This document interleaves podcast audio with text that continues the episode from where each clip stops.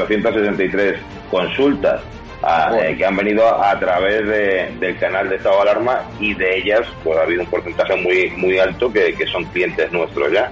Yo la verdad que cuando hice, cuando di este paso de publicar, porque claro, yo no tengo ningún medio de comunicación como puedes tener tú, y mi forma de, demostrar mi cabreo y mi indignación con este bueno, voy a intentar a ver si puedo, puedo, que yo no soy políticamente correcto. Sentado cátedra, apoyas un proyecto por la libertad de expresión, has puesto una pancarta contra el gobierno, te va mejor que nunca a pesar de la pandemia. Don Félix Revuelta, presidente de Naturhaus, propietario también de la Unión Deportiva de Logroñés, dueño de este hotel maravilloso donde nos has alojado. Está mal que lo diga, pero desde que me hice un poco famoso por mis expresiones en contra de este gobierno social comunista, mi negocio ha ido para arriba.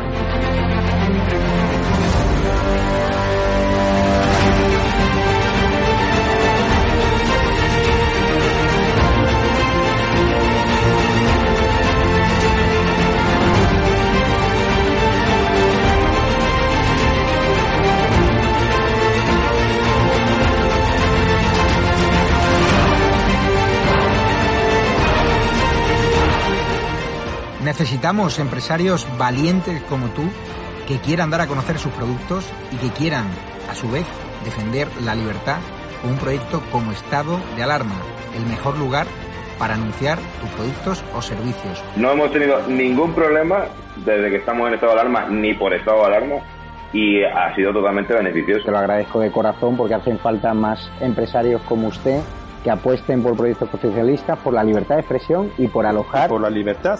a personas con independencia de su ideología. Es que aquí puede venir quien quiera. Apóyanos porque merecerá la pena y juntos llegaremos muy lejos.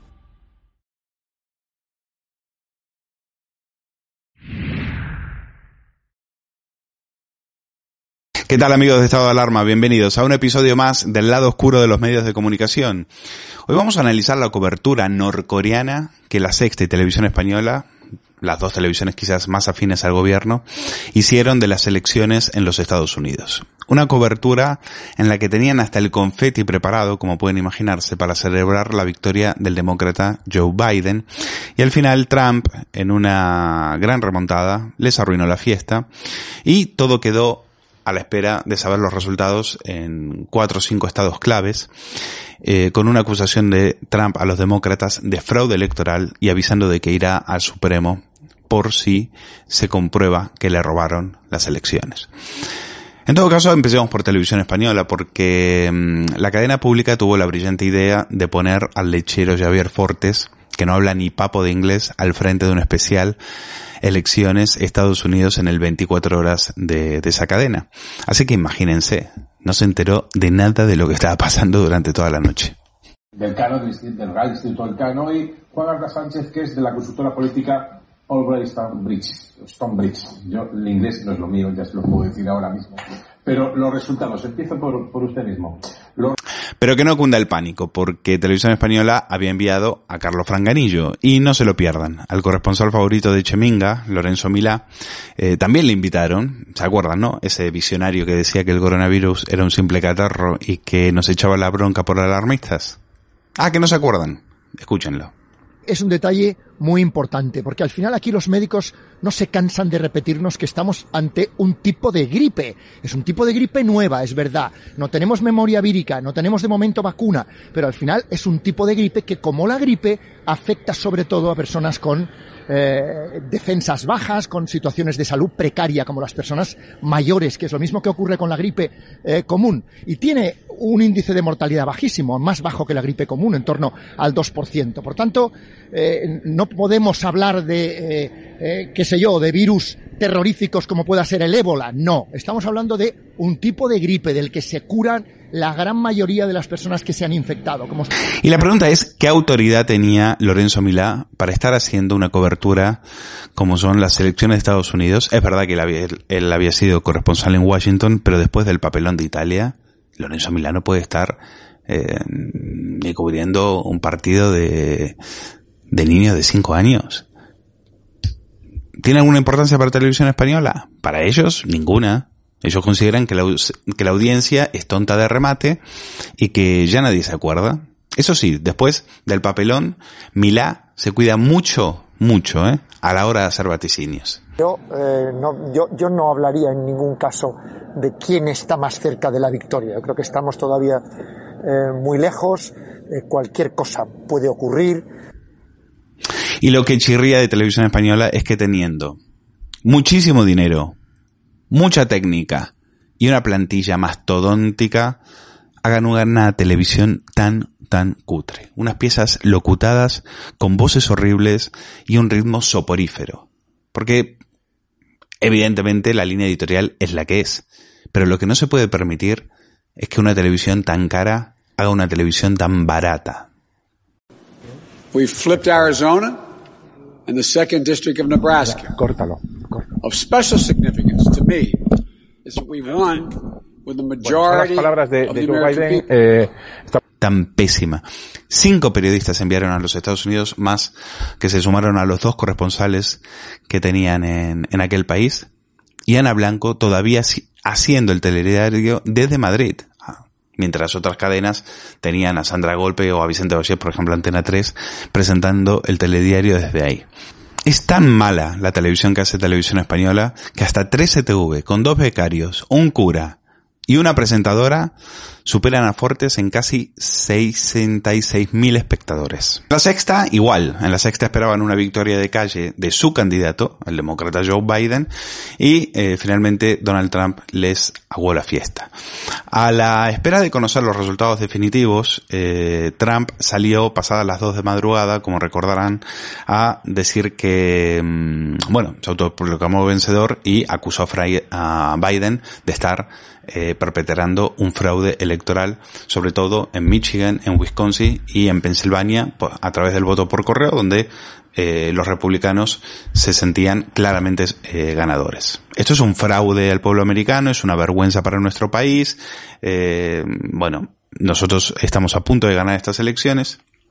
Salió a decir Trump y esto provocó que en la mesa que estaba llevando en ese maratón de casi 15 horas que hizo Antonio García Ferreras en la sexta con su con una tropa de analistas políticos, la mayoría no los conoce prácticamente nadie, pero eh, eso sí, tienen algo en común y es que todos iban a por el mismo candidato.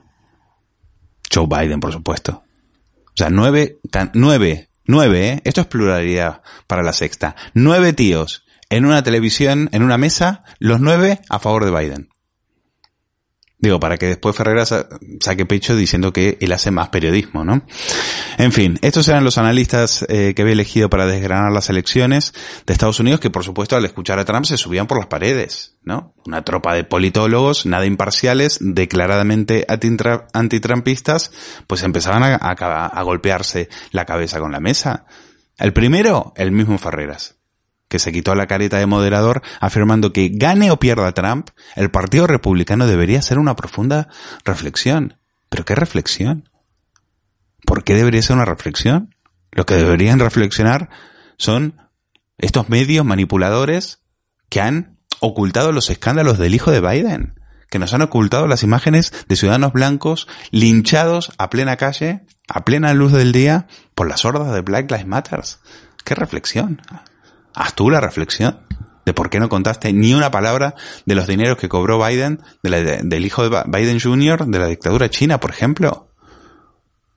O de cómo Biden presumía de haberse cargado al fiscal en Ucrania que estaba investigando esa misma empresa en la cual su hijo, por supuesto, cobraba millonadas. Venga, hombre.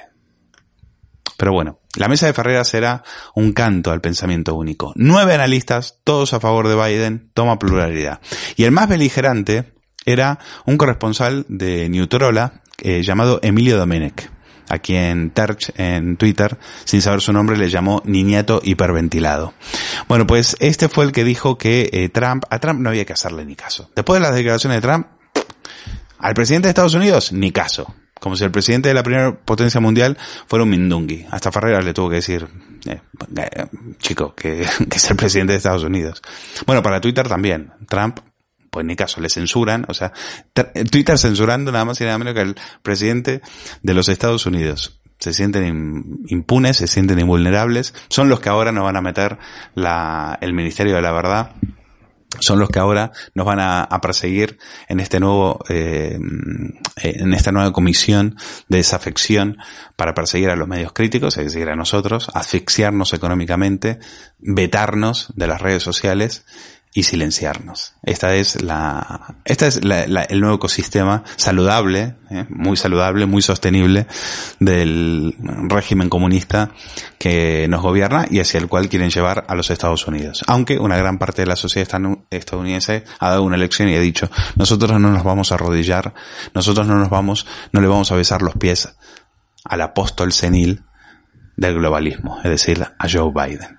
Y faltaba, ¿quién faltaba en esa mesa? Pues el catalán Luis Oriols. Luis Oriols ha estado en su línea. Eh, Trump ha cruzado una línea que no debería haber cruzado. Está inoculando actitudes autoritarias en la sociedad americana. Claro, no como Biden. No como las locas desquiciadas de Sandy Cortés y Ayanna Presley, por ejemplo, que son las que justificaron el terrorismo callejero de los Black Lives Matters. Bueno, y los otros siguieron también. Tenían a Sandro Pozzi en Estados Unidos. Trump ha abierto una crisis institucional. Tenían a un tal Fernando Arancón, lo mismo. Es una estrategia de impugnación preventiva. La denuncia de, de Trump, una denuncia que cada vez tiene más solidez. La del fraude electoral. Bueno, Ferreras, esto es una pesadilla distópica. No, no, claro. Es que, como ya dijo Nancy Pelosi, y este es el discurso de la sexta, van a ganar. Gane quien gane. Biden será presidente. Gane quien gane. Gane quien gane. Estos son los que se escandalizan por los tics autoritarios de Trump mientras aplauden como focas los atropellos judiciales de Pedro Sánchez y de su vicesátrapa Podemita, imponiendo un estado de alarma de seis meses sin ningún tipo de control parlamentario.